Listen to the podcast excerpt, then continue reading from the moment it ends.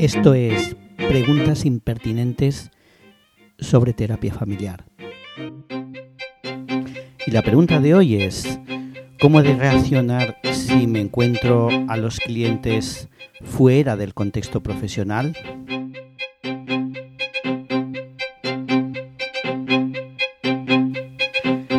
Vale, de acuerdo que es una pregunta que parece anodina, mm, parece una tontería, mm, lo reconozco, pero nos dice mucho. Voy a intentar demostrar que nos dice mucho de la relación terapéutica y del contexto terapéutico.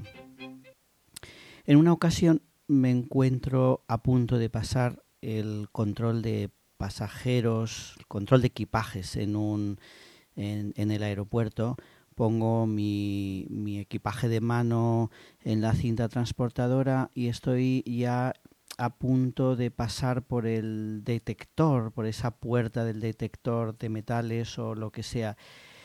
Y de repente me doy cuenta que la persona que está enfrente de mí nos cruzamos los, la mirada, eh, hay un contacto visual y un reconocimiento claro, y esa persona es mi cliente de repente entro en pánico porque me viene a la cabeza rápidamente la imagen de mi cliente pasándome el detector de metales por todo el cuerpo y me abruma muchísimo, me abruma muchísimo la situación y me abruma muchísimo la posibilidad de que él se abrume tanto de que vaya a salir, eh, no sé, corriendo esa mirada que nos cruzamos nos, no, sabemos, no sabemos cómo evitarlo. Y dentro de ese nerviosismo empiezo a pensar si he puesto realmente todo, me doy cuenta que no, que no tengo ninguna moneda, nada que vaya a pitar. Y cuando voy a pasar me doy cuenta que tengo el reloj de pulsera y que podría pitar. Efectivamente, no sé si fue el reloj, no sé lo que fue, si fue algo aleatorio, si fue en un destino fatídico, pero pitó. Lo que ocurrió fue que mi cliente hizo mm, hizo un, un, regate muy interesante, se fue hacia un bolso de otra persona, entonces una compañera suya mm, se acercó, eh, me dijo es un control aleatorio, etcétera. Todas las cosas eh, prosiguieron sin que tuviésemos que pasar por ese momento. Y luego pensé, qué tontería. Y luego pensé, no, no es una tontería. Nuestra relación está mm, constituida, está limitada, está definida en un espacio determinado y esto mm, rompía esa, esa norma. En otra ocasión me encuentro eh, a una pareja con la que estoy haciendo terapia de pareja en la playa, en una eh, calita, bueno, cerca de donde yo vivo, para mí es como una extensión de mi casa y girando en una situación en la que no puedo evitarlo, ellos tampoco pueden evitarlo, pues nos vemos en bañador, en una distancia que no podemos evitar intercambiar algo, comunicarnos. Afortunadamente no es una playa nudista yo no me puedo desviar y entonces me paro a hablar, me dicen, ay, qué casualidad, ¿qué, qué haces aquí? Y yo les digo, bueno, mm, vivo aquí. Y entonces intercambiamos unas frases eh, que iban a ser cordiales y uno de ellos dice, es que este es el mejor sitio de esta playa que es maravillosa y entonces su pareja dice, no, este no es el mejor sitio, es el sitio que te gusta aquí a ti, pero no es el mejor sitio. Y entonces entran en una discusión sobre si es el mejor sitio o no es el mejor sitio, que es un tipo de discusión que obviamente yo conocía muy bien. Bueno, mm, la verdad es que eh, salí de una manera eh, muy poco, no sé si muy poco educada, un tanto ridícula. Y ni siquiera estoy seguro si cuando yo me fui dejaron de discutir. Eh, pensé, bueno, no pasa nada, eh, qué tontería, pero no, no era una tontería, no era el lugar, mm, eh, estropeaba un poco el trabajo que yo estaba haciendo. Quedo a comer en una ocasión con una colega que es como yo, terapeuta familiar, Eh, no era una comida muy importante, coincidíamos y bueno, hablamos de, vale, pues oye, pues eh, si quieres comemos juntos porque me coincide, etcétera. Y para mi sorpresa aparece eh, con una chica joven y charlamos un poco y como no hay una presentación formal, me parece un poco raro, pero ella se da cuenta y entonces me la presenta y me dice que es una cliente. Eh, la comida para mí fue muy complicada. Eh, yo no, no, no, no, creo que nunca haya quedado con una cliente para comer. Empecé a pensar en mitad de la comida que mi colega eh, mm, solía llevar casos de trastorno de alimentación y entonces me, me hice un plan en mi cabeza pero eso solo me llevó a que fuera una situación aún más tensa, más ridícula, porque estaba todo el tiempo fijándome en cómo comía aquella chica, que por cierto comía fenomenal. La verdad es que, eh, bueno, mm, no me quedé al café, eh, marché eh, rápidamente y me parece que nunca le he preguntado por aquello a mi colega. En otra ocasión estoy en la fila de una caja para pagar de IKEA y llevo un mueble enorme. Bueno, un mueble, ya sabéis, es una forma de hablar. Llevo unas piezas grandísimas para montar con ellas una cama. Justo al lado, a mi izquierda, en la otra fila, va con una cesta con algunas cosas, obviamente mucho más pequeñas, llamando menos la atención que yo, pues una cliente, eh, una madre que además estaba en un momento mm, eh, dentro de la terapia de sucesión vital muy angustiada, muy desbordada y en la fila empieza a intentar hablar conmigo, primero es un saludo cordial, luego me empieza a preguntar cosas relacionadas con su hija adolescente, después empieza a mostrar cierta angustia, después empieza a la cosa a parecerse algo difícil de manejar y yo estoy con ese pedazo de, de, mueble, con esas piezas, la fila se me hace larguísima, no llega el tiempo en que, en que me pueda acercar a la caja, estoy planificando en mi cabeza cómo huir, cómo escapar, qué hacer en cuanto tenga la caja, tampoco puedo correr ni darme mucha prisa con, esa, con todo eso que llevo encima y se me hizo eh, terrible. En un momento determinado tuve que decirle, creo que es mejor que dejemos la conversación, porque todo esto eh, es lo que tenemos que, hablar en, la consulta, en, en nuestra sesión. Y bueno, creo que lo entendió, pero después hubo un tiempo hasta llegar a nuestras respectivas cajas un poco, un poco tenso.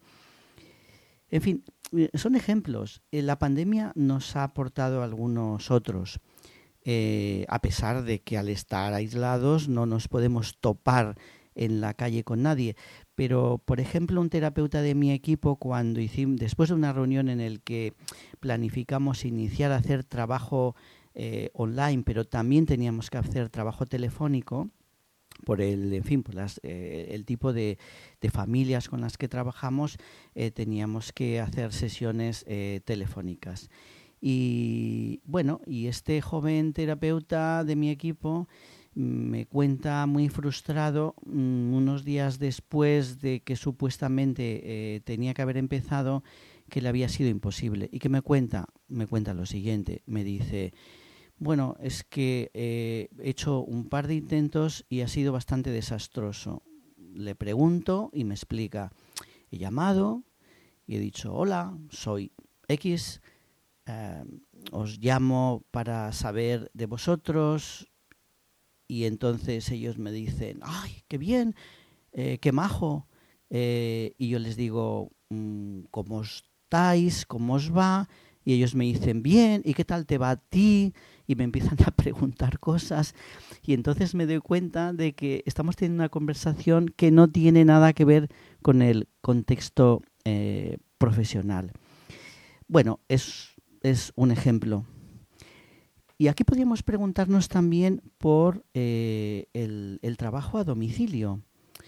Eh, bueno, yo siempre me ha fascinado el tema de trabajar con las familias en los domicilios. Tuve una, he tenido no muchas, pero algunas posibilidades de, hacer este tipo de trabajo. Eh, hice una investigación en la que eh, trabajamos, metimos cámaras y trabajamos en, hace muchos años en, dentro de los domicilios de, algunas familias. Em, y en ese sentido yo siempre me ha fascinado eh, lo bueno y lo malo de la familiaridad de estar en el domicilio. Lo bueno, que en pocos minutos te has ahorrado unas cuantas sesiones en tu contexto profesional porque conoces con mucha rapidez, sobre todo si perteneces a la misma cultura de la familia a la que visitas, conoces con mucha rapidez pues un poco la forma de vida, aparecen patrones también de manera muy, muy, muy, muy intensa, reconoces cosas, eh, la organización de la casa transmite muchísimo sobre la familia y la parte mala es la familiaridad. Es que llegues, te traten como una visita, te presenten a una vecina que acaba de salir o que acaba de entrar, eh, te inviten a un café, en algunas zonas rurales te invitan al vino que ellos cosechan y tú por cortesía quieres ser amable, pero empiezas a pensar en una gastritis. Eh, en fin, eh, esto es lo malo de, la familiaridad. esto también me, hace pensar en la dificultad eh, que tiene eh, trabajar como terapeuta en una población pequeña y mucho más si es una población en la que de la que viene tu familia o si es eh, em, una población en la que es muy fácil que coincidan tus hijos en el cole con hijos de tus eh, clientes, de las familias con las que trabajas. Bueno, mm, he escuchado muchas veces de, colegas eh, mm, este tipo de, dificultad. Eh, en el que la relación que existe de vecindad, de familiaridad, choca con la definición desde cero que puedes construir en un espacio totalmente nuevo, totalmente eh, neutral y confidencial.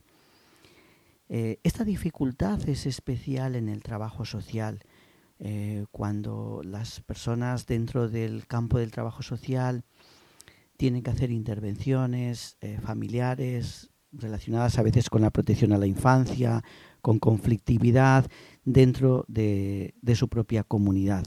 Ah, hay muchos profesionales que eligen vivir en otra población, eh, alejarse un poco. Bueno, em, la, relación eh, se produce dentro de un escenario, la relación terapéutica, que es un escenario que tiene un ritual, eh, que en un escenario en el que se genera un contexto terapéutico y la seguridad de ambas partes es muy importante y la confidencialidad y el construir un rol en esa relación, el poder no decir, no hablar, no mostrar eh, cosas que no quieres es fundamental tanto para el terapeuta como eh, obviamente para los clientes. Sobre la relación y el espacio, escribir una ocasión esto, esta metáfora, eh, que voy, a, que voy a reproducir aquí. ¿Cómo describimos una hermosa plaza? ¿Es suficiente describir los edificios que la configuran, que configuran esa plaza? Por lo general resulta complicado describir por qué nos gusta mucho la plaza de una ciudad, de un pueblo determinado. A mí personalmente me encantan plazas eh, con las que he tenido una relación muy especial y son plazas muy diferentes. La Plaza de la Quintana en Santiago de Compostela, la Plaza Mayor de Salamanca, la Grand Place de, Bruselas, la Plaza de Astorga. Y creo que la clave no está en los edificios, que son también importantes, que configuran la plaza, sino en el significado que crean. Es decir, en el vacío del espacio que hay entre ellos, en el vacío, el hueco, la distancia entre los edificios de las plazas. El espacio vacío entre los edificios se hace hermoso y cobra un sentido gracias a qué? Gracias a la relación que existe entre todos los elementos del conjunto, las proporciones, las distancias, los contrastes. Y el resultado final nos puede parecer acogedor, nos gusta estar dentro de ese espacio. Creo que esta reflexión espacial también puede aplicarse a la relación terapéutica. Lo que creamos en ese espacio vacío entre el cliente y el terapeuta configura algo seguro y acogedor. Y lo que nos rodea también. De forma que al cliente y al terapeuta nos puede resultar estimulante y seguro estar ahí. Es posible que esta sea una precondición para que el cambio pueda primero imaginarse, después motivarse en ese espacio y finalmente experimentarse dentro eh, de la vida del cliente. Bueno, cuando estamos en el espacio de la terapia, estamos ahí mm, como profesionales, rol profesional, y el cliente está como cliente, por lo tanto también se arropa en un rol de cliente. Pero entonces, ¿por qué eh, si, también somos eh, personas? Porque no podemos evitar que estando como profesionales sea evidente que somos una persona y hay muchos elementos que son evidentes, nuestra edad, nuestra forma de presentarnos, de vestirnos, de movernos, el género. Entonces, ¿por qué nos cuesta tanto aparecer como personas sin más en contextos en la calle, en una playa, en un aeropuerto? ¿Por qué nos cuesta aparecer solamente como personas? Bueno, yo creo que es porque tenemos que limitar nuestra persona a ese contexto, al contexto terapéutico. Y los límites de la relación terapéutica representan seguridad.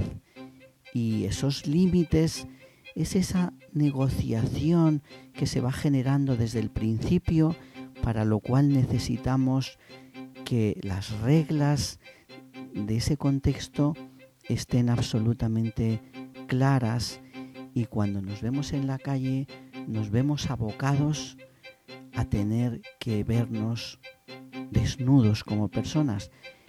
Y esto puede ser bueno en otro tipo de relaciones, pero sin duda no contribuyen a la seguridad necesaria eh, que creamos a través de los marcadores de contexto en los que se construyen y se negocian con las familias con las que trabajamos.